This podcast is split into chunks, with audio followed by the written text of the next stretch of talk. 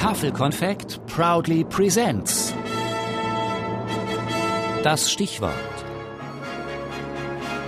Das Radiolexikon der alten Musik. Gustav Leonhard, Organist, Cembalist und alte Musikpionier.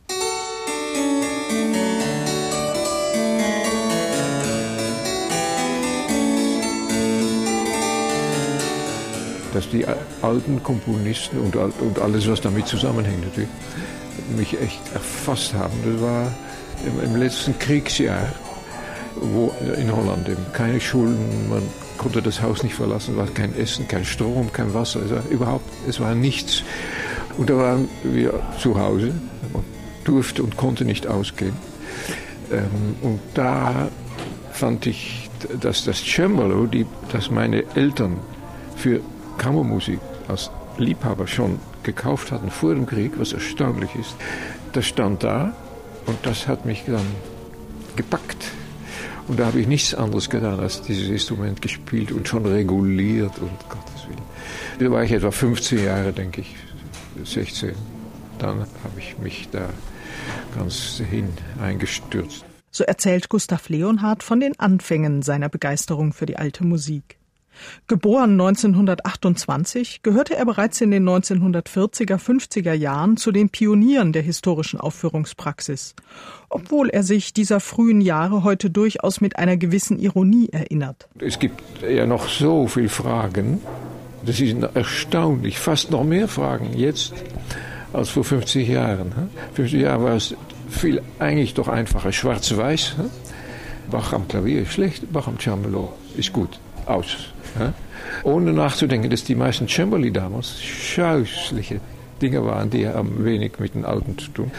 Oder man wurde schon als ein Expert betrachtet, wenn man sagte, in der alten Musik muss der Triller mit der Obernote angefangen werden. Naja, dann war man schon ein, ein Kenner. Nach dem Krieg studierte Leonhard in Basel Orgel und Cembalo und wurde bald nach seinem Examen als Professor nach Wien, kurz darauf auch nach Amsterdam berufen, später noch nach Harvard, Siena und an andere Hochschulen. Vielen Menschen wurde er 1967 durch den Film Chronik der Anna Magdalena Bach bekannt, in dem er die Rolle des Johann Sebastian Bach spielte und als solcher musizierte. Von 1971 bis 1990 arbeitete er gemeinsam mit Nikolaus Hanonkur an der ersten Gesamteinspielung sämtlicher Bachscher Kirchenkantaten in historischer Aufführungspraxis.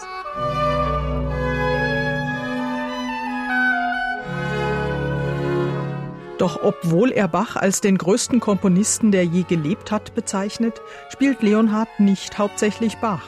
Es gibt so unglaublich viel auf meinem Gebiet Orgel und Cembalo. Die Literatur ist unabsehbar. Das ist auch ein Grund, weil ich, dass ich mein ganzes Leben dem widmen kann.